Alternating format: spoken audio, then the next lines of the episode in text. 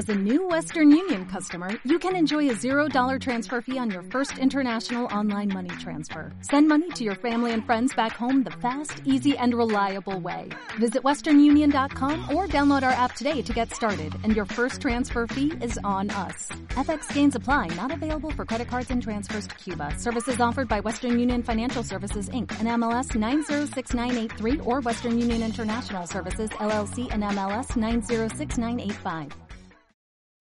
¿Qué tal? Buenas tardes. Sean bienvenidos a un podcast más. Hoy nos introducimos a un podcast de JC Crimes, los crímenes de JC, que los pueden encontrar a través de YouTube, a través de podcast, ya sea en iVoox, en iTunes o en Spotify. Solamente tienen que introducir la información de JC Crimes. Hoy vamos a estar hablando del tema un tema delicado, un tema donde hay información, pero mucha de esa información es difícil de accesar, ya que para encontrar los registros de lo que ha sucedido respecto a esto, pues hay que acudir a libros y hay que acudir a artículos, más que a fuentes judiciales, sino a estos otros lugares para poder encontrar información respecto a lo que vamos a hablar hoy, los crímenes de Juárez. Mi nombre es Juan Carlos Pérez, y sean muy bienvenidos.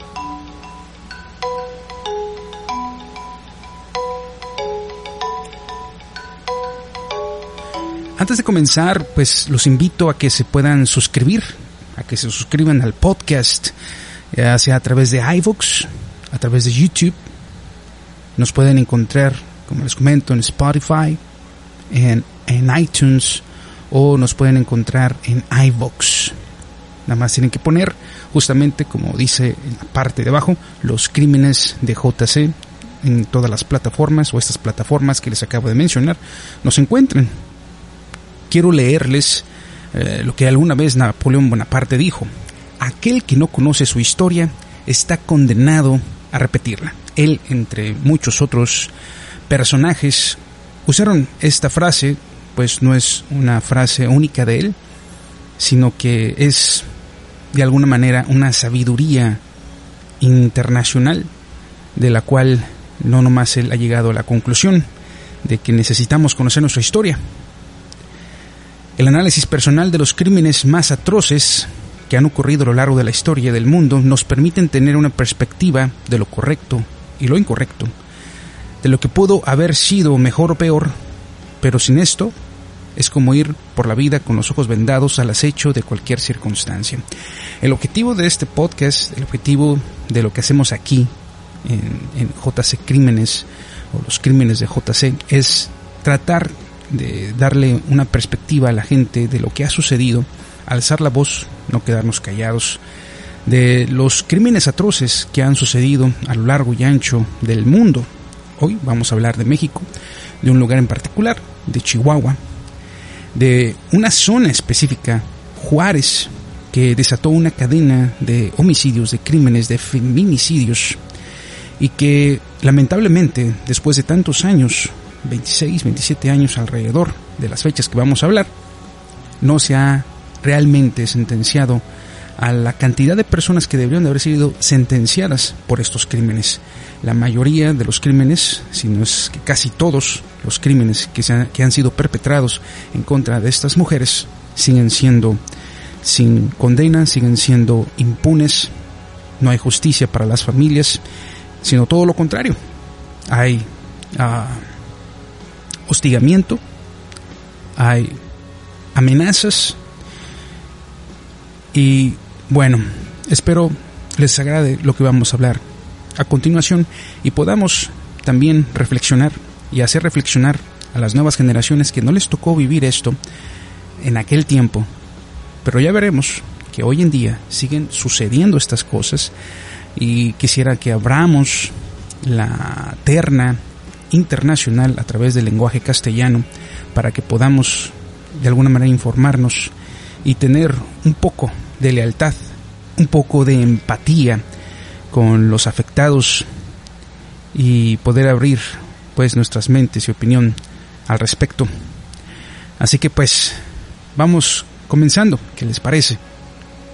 Comencemos pues con narrar una historia donde en un lugar no muy lejano, de hecho cerca, se viven los crímenes más atroces, se viola, se ultraja, se secuestra, se casa, a no una, sino a decenas de mujeres por placer, por juego, por apuesta, por supremacía, donde no hay un superhéroe, sino villanos, desde grandes políticos poderosos hasta campesinos, que viéndose con la oportunidad de satisfacer sus más bajos instintos, sus más bajos deseos, pasan por las filas del crimen casual, a sabiendas que la posibilidad de ser atrapados es muy bajo, casi nulo, si no es que nulo.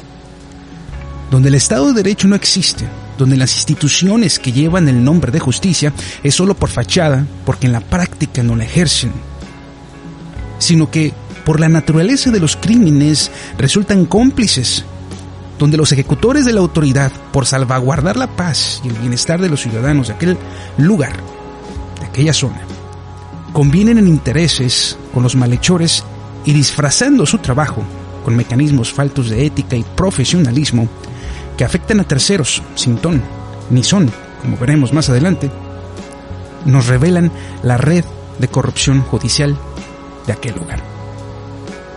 Donde el crimen organizado goza de un descarado fuero político para perpetrar sus crímenes con toda la alevosía y ventaja posible. Donde las estadísticas son la fría manera de describir los atroces feminicidios porque la investigación individual no es muy conveniente. Si yo les contara que esta historia no es una fantasía, que esto que les estoy contando no es una fantasía, que no es un cuento que proviene de una mente retorcida para una serie de televisión de Netflix, sino todo lo contrario, es real, ha pasado en México, en el estado de Chihuahua, en la ciudad Juárez, y que hasta la fecha no ha recibido justicia y que desde 1993 al pasado año 2019 se han contabilizado más de 700 feminicidios oficiales y quién sabe cuántos no oficiales en esta pequeña ciudad de Juárez.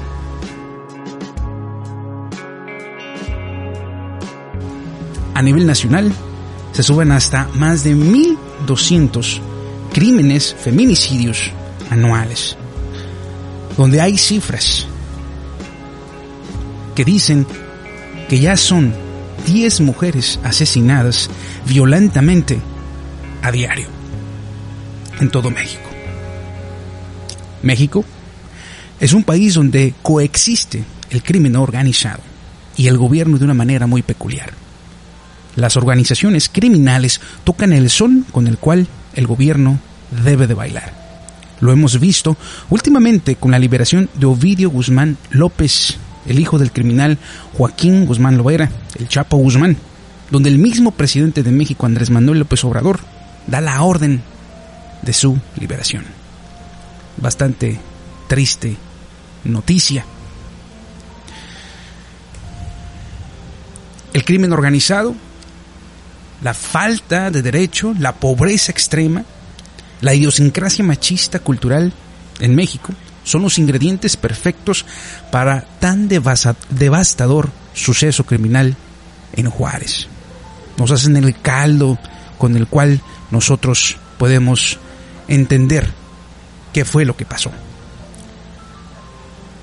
Deseo que logremos comprender y considerar un poco a las personas afectadas a través de este pequeño análisis que es merecedor de un análisis sociológico más completo, porque por lo menos podamos alzar la voz, la voz con conocimiento y con el más profundo cariño y empatía que podamos abrazar a distancia a aquellas personas que han sido afectadas por tales crímenes atroces que hoy hasta la fecha siguen sucediendo.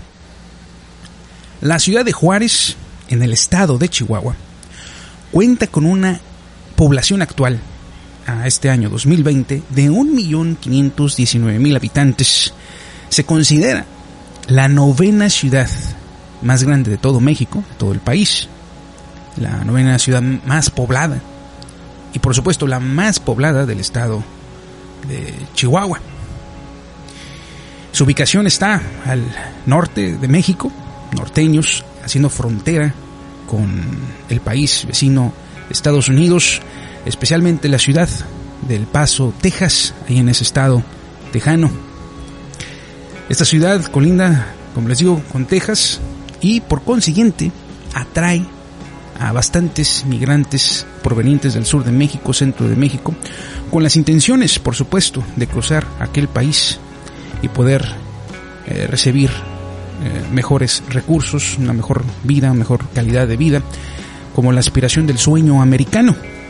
También este país eh, tiene una atracción especial por la creciente inversión extranjera, proveniente, por supuesto, de Estados Unidos y algunos otros países, pero especialmente de Estados Unidos, a esto que le llaman las fábricas, las famosas maquilas, y también es no solamente la atracción de poder cruzar a un país y encontrar mejores oportunidades, sino que este mismo estado, esta misma ciudad permite a la gente que se queda, pues a trabajar en la industria manufacturera, eh, por supuesto, mano de obra económica, que esto le ha permitido a este país extranjero, a sus inversores, eh, tener beneficios aún mayores debido al pago bajo y a los bajos impuestos que pagan, gracias al Tratado de Libre Comercio eh, establecido y quien se considera padre de este tratado, a Carlos Salinas de Gortari, quien firma juntamente con Canadá y con Estados Unidos este tratado del norte, donde permiten importación, exportación y donde, bueno, se ponen estas fábricas para poder ah, dar mano de obra, dar trabajo a México, pero no con los quizá mejores acuerdos posibles. Las oportunidades que se encuentran en este estado eh, es, bueno, el atractivo, como les comento, para las personas que vienen de otros estados, de los cuales no pueden encontrar trabajo, bueno, eh, atrae esto, pero también, como vamos a observar más adelante, son parte del problema que, en el que se sumerge este estado y por lo cual varios investigadores y estudiosos en cuestiones sociales han determinado factor importante por el cual ha incrementado los homicidios. Vayamos a ver, bueno, las estadísticas que nos permite, obviamente, el INEGI, el Instituto Nacional de Estadísticas y Geografía, aquel instituto que cuenta a la gente. Dice así que desde 1993 al 2018 dándonos este tiempo, lapso de tiempo, porque es lo que yo pude encontrar. En el estado de Chihuahua, no, no nacionalmente, sino solamente en el estado de Chihuahua, se han perpetrado 3.746 feminicidios. Tenemos aquí la tabla que nos demuestra cómo ha ido en incremento desde 1993 al 2018 con un pico muy alto en el 2010, en esas fechas, estamos hablando 2008, 2013, donde hubo un incremento enorme en feminicidios y que para allá que volamos con los feminicidios, con los feminicidios actuales que están sucediendo en todo el país de México y por supuesto también aquí en esta zona de Juárez. En 1993, de 1993 al 2018, eh, tomando solamente la ciudad de Juárez, o sea, de estos 3.746 feminicidios, 1.903 corresponden únicamente a la ciudad de Juárez. El pico es exactamente igual de 1993 al 2018, con una alzada del 2008 al 2013 enorme de feminicidios, alcanzando los 400 feminicidios en un simple año.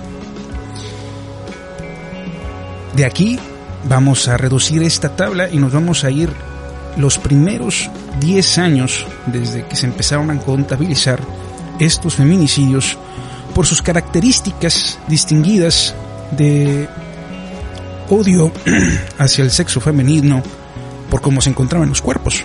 Entonces, 1993 al 2003, simplemente en Ciudad Juárez se contabilizaron 332 feminicidios en solo 10 años Estamos hablando únicamente de los feminicidios que han sido comprobados, de, se han encontrado los cuerpos y se han declarado mujeres.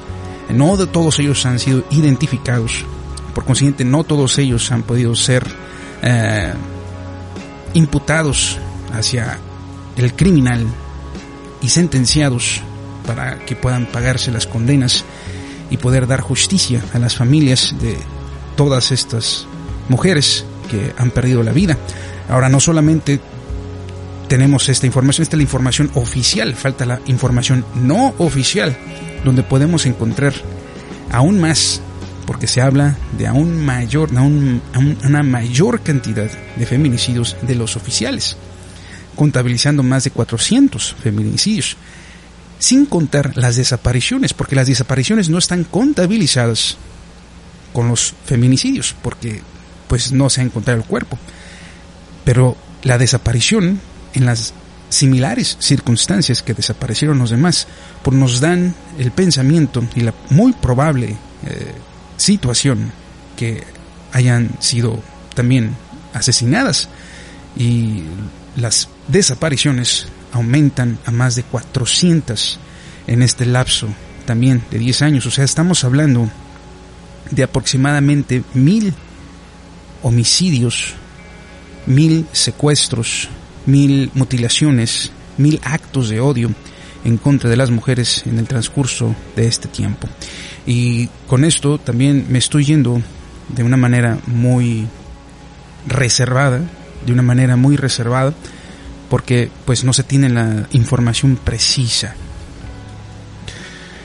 En promedio se habla de 10 feminicidios diarios. Eh, ahora, aquí les muestro una tabla cómo ha ido el incremento de 1993 al 2018. Las otras gráficas nos muestran a nivel nacional, uh, digo, disculpen, nos muestran a nivel uh, estatal y local en Juárez, pero esta gráfica nos muestra a nivel nacional la cantidad de feminicidios que se han dado a lo largo, registrados por el, por el INEGI, desde 1993 al 2018. Un total de 49.031 homicidios de mujeres. Estamos hablando de homicidios comprobados. sin contar las desapariciones y lo mismo a nivel estatal que ya lo platicamos. Lo que quiero que vean aquí es el incremento. De 1993 al 2018 de 1.553 eh, feminicidios registrados a través del INEGI al 2018, los registrados en el 2018 de 3.752, solamente ha habido un incremento del 141% en el transcurso de este tiempo. O sea, no ha habido baja, ha ido a la alta. Y podríamos considerar que también ha ido a la alta la cantidad eh, de la población. La población ha aumentado poco a poco a llegar a estos números. Ah, estaba por hacer una tabla al respecto, pero bueno, hice la tabla, nada más que no la agregué al, programa, pero ha habido un incremento también considerable de las personas que han, han ido acumulándose, de ser alrededor de 900 mil personas en la ciudad Juárez, ha aumentado a un promedio de 1.500.000. Podemos decir que aumentó el doble de la población, o un poquito menos, un 80%, pero no tiene nada que ver el 80% al 141% de feminicidios del 1993 al 2018. Aquí podemos ver claramente la tabla, cómo se simula, porque no son realmente confiables la, información porque no está toda la información precisa allí, pero supuestamente de 1993 hubo un descenso de feminicidios al 30%, pero como les comento, del 2007-2008 empieza a incrementar a los puntos del 2011-2013 al 70% más de lo que había sucedido en, el en 1993 y hasta la fecha 141% de feminicidios eh, han aumentado, o sea, drásticamente. Eh, más del doble ha aumentado los feminicidios, lamentablemente. El primer caso registrado lo tenemos Eh, en 1993, justamente en enero, está registrado el 12 de enero del 93. Eh, fue encontrado el cuerpo, lamentablemente, de Alma Chavira Farel, de aproximadamente 16 años de edad, violada, torturada, estrangulada. Este encuentro marcó el inicio de una interminable masacre que en contra de las mujeres en la ciudad Juárez. Eh, se considera el primer feminicidio por el perfil de las víctimas. Si observamos, eh, las mujeres eran mujeres jóvenes, de aproximadamente entre 15, 25, hay quienes aumentan hasta 35 años de edad, mujeres jóvenes, eh, lo toman desde adolescentes, pero vamos a ver un caso también especial de una de niñas, o sea, hay casos que son menores a 15 años, niñas, ya ni siquiera adolescentes. Eh, mujeres de escasos recursos, mujeres que tenían que ir a trabajar a la maquila, que salían de su casa y no regresaban, que se les veía por última vez queriendo tomar el, autobús y ya no las volvieron a ver, o saliendo del trabajo ya no las volvieron a ver, eh, justamente en estas famosas maquilas. Es por eso que les comento al principio que el incremento de estos feminicidios también tiene que ver pues con este incremento también en la industria, eh, justamente, y parece una locura, pero justamente después de que se aprueba a través de este teclán, de este tratado de libre comercio entre los países del norte firmado por Carlos Salinas de Gortari y que también sabemos la historia de Carlos Salinas de Gortari y todos los casos que se vinieron después eh, respecto a los homicidios y toda la sangre que, que, hubo y entre ellos también se le agrega esto, este, estos, estos crímenes eh, aunados a a, la política también que había en aquel entonces. Entonces estamos hablando de entre 15 y 25 años a 35 años de edad, jóvenes, trabajadoras de las maquilas, características personales que eran de tez morena, cabello largo, delgadas, y como lo describen pues sus familiares y las personas que llegaron a tener contacto con ellas, y en las fotografías que podrían ustedes llegar a encontrar si se pueden investigar un poco, bonitas mujeres bonitas. En los primeros tres años, en mayo del mismo año, 1993, fue encontrada Gladys Janet Fierro, niña de 12 años de edad, quien corrió con la misma suerte de Alma Farrell, violada, asesinada a través de estrangulamiento, tirada en los campos o en los diferentes lugares como lo fue eh, Lote Bravo, Granjas Santa Elena, Colonia Nueva Hermila, a todas a las faldas del Cerro del Cristo Negro y al Puente Libre que une a Juárez con El Paso, Texas. Son zonas, junto con el campo algodonero, zonas donde se encontraban normalmente los cuerpos, donde más se encontraron cuerpos de, de las personas que habían sido violadas y asesinadas.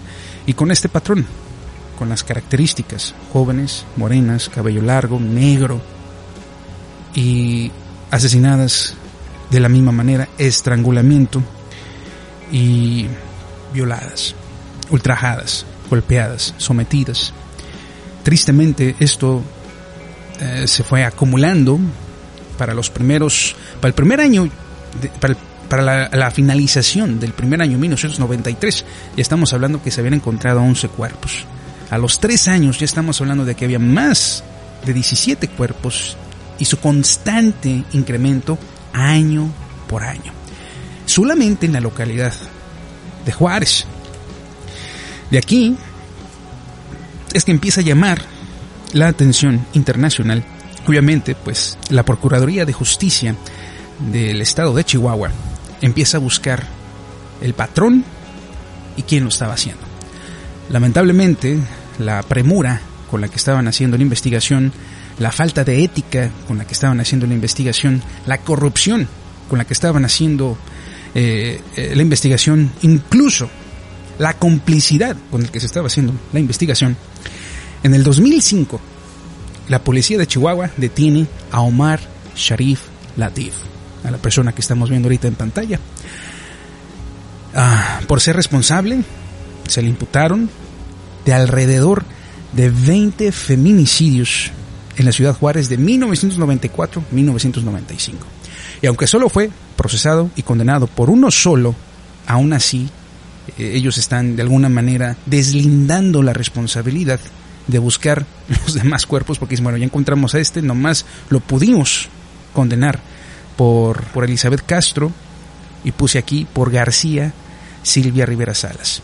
El punto aquí es que a Sharif, eh, este hombre, lo consideran pues un asesino que tenía una banda de criminales que trabajaban para su compulsión sexual y que a pesar de que había sido él encarcelado, pues él sigue perpetrando todos sus crímenes a través de esta banda, eh, lo cual no pudieron comprobar las autoridades. Lo que sí pudieron comprobar es un caso específico de una de una sexoservidora, de una prostituta, la cual acusó justamente a Sharif en ese entonces, en ese momento, 1994, que estaban estas eh, incremento, estaba este incremento de homicidios de mujeres. Y esta mujer de 19 años de edad, llamada Blanca Estela Díaz, lo acusa y afirma pues haber sido secuestrada por Sharif durante tres días, tiempo en el cual Sharif la obligó, la violó, la sometió y la amenazó de muerte. Entonces, estos cargos, por estos cargos, arrestan a Omar Sharif Latif. Y pues al encontrar que realmente no era cierto que la había violado porque no encontraron señas de violación en contra de esta muchacha, pues sueltan a Sharif. Pero a los 20 minutos de haberlo soltado lo vuelven a agarrar y lo vuelven a acusar, pero ahora de la muerte de Elizabeth Castro García. Aquí está lo interesante que sucede aquí y la manera en cómo la Procuraduría de Justicia en, Chihuahua estaba trabajando estos crímenes. A él lo estaban acusando por 17 homicidios eh, y en especial por Elizabeth Castro García. Ahora, ¿por qué? Porque supuestamente su hermana había dicho que sostenía una relación con esta persona y cosas que pues a mi investigación no se pudo comprobar. Sin embargo, se consideró que la mujer que habían encontrado era el cuerpo de Elizabeth Castro García, la cual sostenía una relación con Sharif, y que posteriormente resultó que no era el cuerpo de Elizabeth Castro García, sino de Silvia Rivera Salas, y pues de la misma manera lo culpan, entonces ya no por Elizabeth, sino por Silvia Rivera Salas. Triste la, historia de este hombre, eh, tampoco puedo hablar que era una excelente persona. Eh, obviamente los investigadores, eh, el estado de Chihuahua, hicieron su tarea, ¿no? Investigaron a un hombre, le encontraron el perfil, era un hombre pues que tenía problemas psicológicos, que también ya tenía incluso antecedentes por acoso sexual en el norte, allá en Estados Unidos donde él había vivido. Este hombre es originario de Egipto, Viajó a Estados Unidos, estudió en Estados Unidos, se hizo químico, viajó a México, eh, justamente ahí en Juárez, en un lujoso fraccionamiento, Rinconadas de San Marcos, ahí en la ciudad de Juárez. Se hizo dueño de patentes y esto lo sostenía para poder vivir bien. Pero tenía estos crímenes sexuales, no homicidios, pero sí crímenes sexuales como lo que podría tomarse de acoso sexual. Y con estos crímenes aunado con, con esta denuncia que hizo la prostituta, dijeron, este hombre es el especial, este hombre tampoco hablaba español o hablaba muy poco español, por lo cual tampoco se pudo defender al momento de que lo juzgaron y lo inculparon pues del crimen de haber asesinado a Silvia Rivera Salas. Esta es la historia de este hombre y es especial porque se podría decir que es el primer presunto culpable, inculpado por los asesinatos de ya 20 mujeres que se consideraban que él las había asesinado y las había violado y demás, porque era un perverso sexual. Pero no termina ahí, sino que también con su banda de rebeldes, porque él estando en la cárcel seguían habiendo crímenes, seguía habiendo mujeres desaparecidas, seguían encontrándose cuerpos de mujeres con las mismas características de homicidio, de violación, de abuso. Y como Sharif ya estaba en la cárcel entonces lo conectaron con los famosos rebeldes que también es una historia debido a que uno de los criminales que trabajaba para Sharif, que confesó que había trabajado para él y que perpetraba estos crímenes en ordenanzas eh, por Sharif, bueno, murió mientras estaba bajo custodia. El otro también declara ser culpable y haber trabajado para Sharif, pero también declara que él fue electrocutado en los testículos, que fue torturado para inculparse a sí mismo de estos crímenes.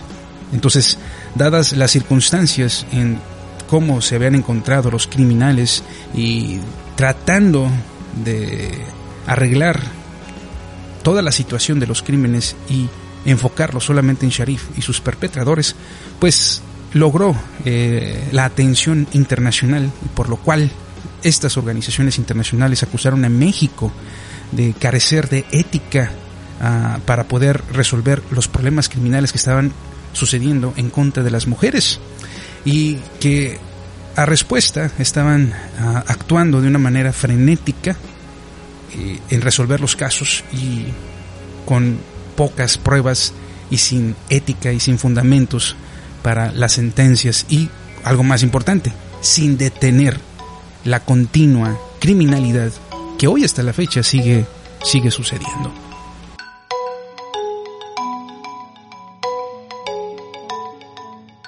De haber juzgado a estas dos personas eh, criminales también que trabajan junto con Sharif, supuestamente, entonces se encuentran en el 2006 eh, a un hombre llamado José Francisco Granados, detenido en el 2004 y testifica en el 2006 que precisamente él participó en por lo menos 10 asesinatos de mujeres en Juárez entre 1993 y 2003. Eh, unos cuerpos pues no se encontraron, pero aún así ellos declararon que habían asesinado a ciertas otras personas más que no se pudieron identificar. Pero se les acusa y se les sentencia eh, justamente ahí en Chihuahua. Se les da aproximadamente 30, de 26 a 30 años de cárcel por los crímenes cometidos y declarados y confesos. Se puede decir que este es el caso más cercano a una buena resolución y una sentencia en contra de, que, de algunos que perpetraron estos crímenes. Pero no se tiene todo.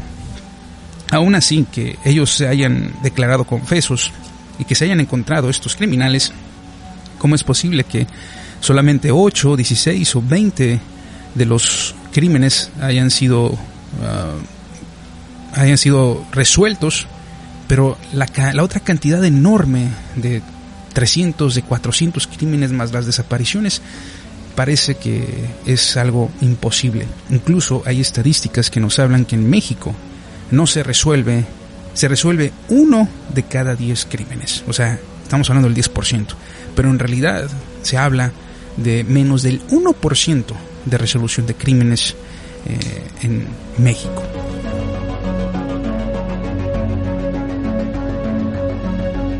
Hay varios autores de los cuales ustedes pueden encontrar más información.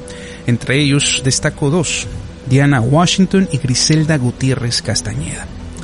Entre ellos hay, obviamente, analistas en sus artículos. Voy a procurar poner de donde saqué toda la información y mucha más información, obviamente, que pues no se puede poner aquí eh, debido al tiempo.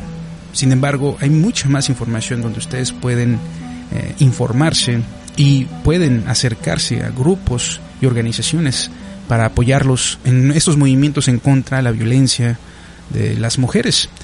Eh, está el libro de Diana Washington que se llama Cosecha de Mujeres, donde esta mujer hace una exhaustiva, exhaustiva investigación eh, de los numerosos asesinatos donde están involucrados los hijos de familias, según ella dice, prominentes en Juárez vinculadas con el narcotráfico y protegidas por las autoridades.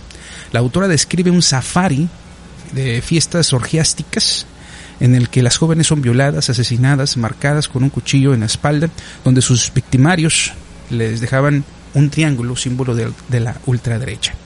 Diana Washington se va bajo sus investigaciones por este lado, por este campo de traer mujeres al norte de México a través de las maquilas y entonces venderlas. De hecho, ah, ella habla de, libros que se hacían, se hacían tipo revistas catálogos con niñas donde esto, había fotógrafos que iban a los colegios y al salir les tomaban fotografías y estos catálogos se mandaban a Estados Unidos y escogían las mujeres que ellos querían. Entonces, esta organización o estas organizaciones se encargaban de secuestrarlas, de separarlas de su familia, para poder entonces eh, llevarla a estos lugares donde se hacían estas orgías. Eh, habla también de ritos satánicos, habla de cómo el narcotráfico también a través de posesión de poder o de transferencia de poder se hacían estas orgías, como cerrando pactos y vínculos eh, de comercio, pero con este tipo de, de crímenes atroces. Eh, pues, obviamente, pues no hay pruebas precisas o fotografías o videos, aunque se hablan de videos eh, que se llevaron a muchas partes del mundo. Y sin embargo, bueno, personalmente pues, ni me puse a buscarlos, pero es de lo que hablan que estas personas pues parece ser que sí, que sí han, han visto estos videos y saben que son reales y saben que sí hay toda, como dice ella misma, una cosecha de mujeres utilizándolas pues como mercancía eh, para satisfacer los, los lujos y las lujurias de gente prominente, ya sea de Estados Unidos o de, los, de las mismas localidades de, de México, de las grandes jerarquías de poder, ya sea en el, en el narcotráfico o en la política. Por lado de Griselda Gutiérrez nos da una perspectiva un poco diferente de lo que sucede.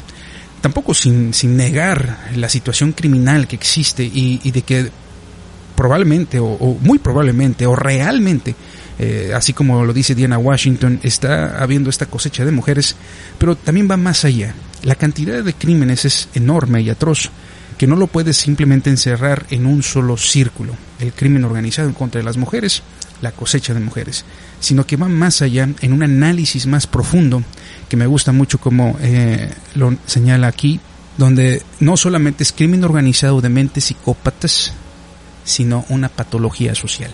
Aquí ya nos vamos más allá del por qué las mujeres, del por qué ah, el, el hombre está en contra del sexo femenino, porque obviamente los actos perversos que se realizaron en contra de todas estas mujeres y que se siguen realizando son de hombres hacia con mujeres, violadas, ultrajadas, eh, degolladas, estranguladas, desolladas eh, y muchas otras más maneras que solo nos reflejan el odio hacia las mujeres. Y uno podría decir, bueno, ¿quién tendría la mente para hacer eso? Bueno, se sabe de, de que so, no solamente eran las organizaciones precisas eh, criminales que hacían estos actos, sino que había actos de imitación que viendo las circunstancias y el, aumento de crímenes se les hacía fácil eh, personas pues también enfermas de la cabeza hombres enfermos de la cabeza ir por la calle y, y, y, cometer sus propios crímenes sin la preocupación de que pudiesen ser ellos capturados porque de tantas mujeres pues quién iba a saber que fui yo además ya están inculpando a un serial un, un, un criminal serial y de alguna manera lograban que la gente que no había pensado que podría algún día hacer eso, bueno, salen a las calles y lo hacen. Pero eso tiene todavía una connotación más profunda. ¿Por qué quieres hacer eso con las mujeres? ¿Por qué el deseo de esas personas, sabemos que es una enfermedad sexual, sabemos que es una psicopatía, pero ¿por qué tantas personas se levantaron a hacer eso? ¿Por qué, por qué el hombre llega hasta esos puntos de odio en contra de las mujeres? de hablar de miles de muertes, donde no era uno, eran bastantes hombres que salían a la calle a hacer estas cosas. Aunado a esto, homicidios de esposos hacia esposas, también crecientes homicidios de hombres esposos hacia sus esposas por el simple hecho de autoridad. Entonces, Griselda Gutiérrez Castañeda eh, hace un gran esfuerzo por ayudarnos eh, a entender la mente que está detrás de los crímenes, que no solamente es una organización, sino que ya es un complejo so social que está sucediendo en todo México, pero especialmente en Juárez. Es como que quien llegue ahí ya sabe que puede hacer esta clase de crímenes. y se logra una patología social. Por mi parte, eh, les recomiendo pues que lean esto y les voy a dejar, como les comento en la descripción, algunos otros lugares donde pueden acercarse para poder conocer más respecto a estos casos tan tristes que han sucedido y que aún siguen siendo eh, de alguna manera una intriga porque siguen pasando y parece que no van a detenerse nunca. Esta es la triste historia, esta es la triste realidad que vive la gente hoy por hoy en Ciudad Juárez, Chihuahua. Quiero agregar esto, la fuerza del hombre no existe para la destrucción, sino para la construcción. Definitivamente los hombres somos más fuertes que las mujeres y es por eso que se distinguen los deportes entre hombres y mujeres, porque pues el hombre le ganaría a la mujer porque sí tenemos la testosterona y tenemos nuestra peculiaridad, nuestra estructura que sí nos hace más fuertes que ellas pero no para destruir, sino para construir. Ahora, la fragilidad de la mujer, en términos de comparación, no existe para la sumisión, sino para la protección. Hay una razón por la cual la mujer está con las características que está, pues ella es la que trae y nos ayuda a crecer nuestra población a través de los hijos, y nosotros existimos gracias también a eso, porque todos venimos de una madre. Por consiguiente, nuestra obligación mental, social, es proteger a toda costa a nuestras mujeres. Efesios dice, maridos, amad a vuestras mujeres, así como Cristo amó a la iglesia y se entregó a sí mismo por ella. Dar la vida por una mujer. ya en lo que va del 2020, ocho mujeres se han sido encontradas víctimas de feminicidio, de feminicidio solamente acá en Juárez. O sea, sigue. Ya estamos en el 2020.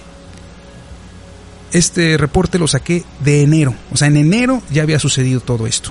Aide Ivonne Tobar Salazar, de 30 años, quien murió a causa de asfixia por estrangulamiento con un alambre. Tania Tamara Saldaña Martínez de 29 años, Isabel de 26 años, Teresa, Gaitán de 43 años, entre otras no identificadas, fueron asesinadas en lo que va o en lo que fue de enero. Hoy a la fecha, ya estamos a mayo, estoy seguro que han habido muchos más crímenes. Lamentable lo que está sucediendo, esta violencia de género, que se encrudece, que no baja sino que aumenta y que le tenemos que poner un fin. Amigos, me retiro con ustedes, no sin antes, obviamente, dejarles mi punto de vista, que esto les puede gustar o no. De mi parte, mi más grande apoyo a todas aquellas mujeres que luchan por la igualdad de género en México y en todo el mundo. Tengo mis motivos por decir esto.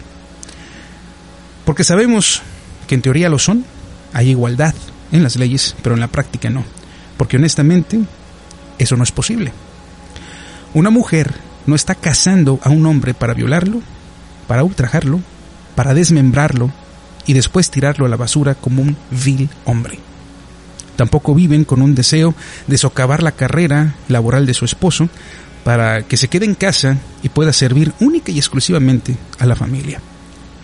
Tampoco es objeto de publicidad sexual en cada producto que observamos en la televisión y tampoco, tampoco es el atractivo mayor en los negocios nocturnos tales como los table dances, los prostíbulos y la pornografía. En verdad que no somos iguales, somos diferentes. Porque culturalmente nos han educado así. Somos diferentes por nuestra cultura, pero también somos diferentes porque lo somos, por naturaleza. Hombres y mujeres somos diferentes. Seres estructuralmente diferentes, con cerebros que también trabajan diferente y que cada problema que tenemos lo resolvemos conforme a nuestra estructura y nuestra experiencia.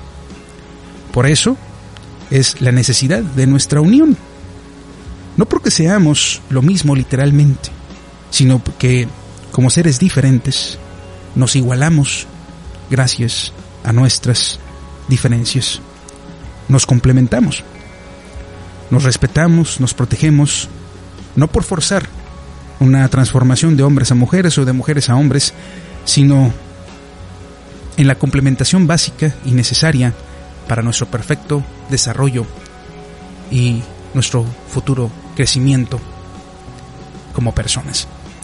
Mi nombre es Juan Carlos Pérez, muchas gracias por acompañarme, espero les guste esta nueva manera de presentar estos podcasts y estos videos. Acompáñenme. Si ustedes están escuchando el podcast, acérquense a YouTube, solamente pongan los crímenes de JC o los que están viendo YouTube, acérquense a los podcasts de la misma manera, ya sea a través de iTunes, a través de Spotify o a través de iVox, solamente los crímenes de JC. Muchas gracias por su atención, que tengan un bendecido día y nos vemos en la próxima, si así Dios lo permite. Gracias.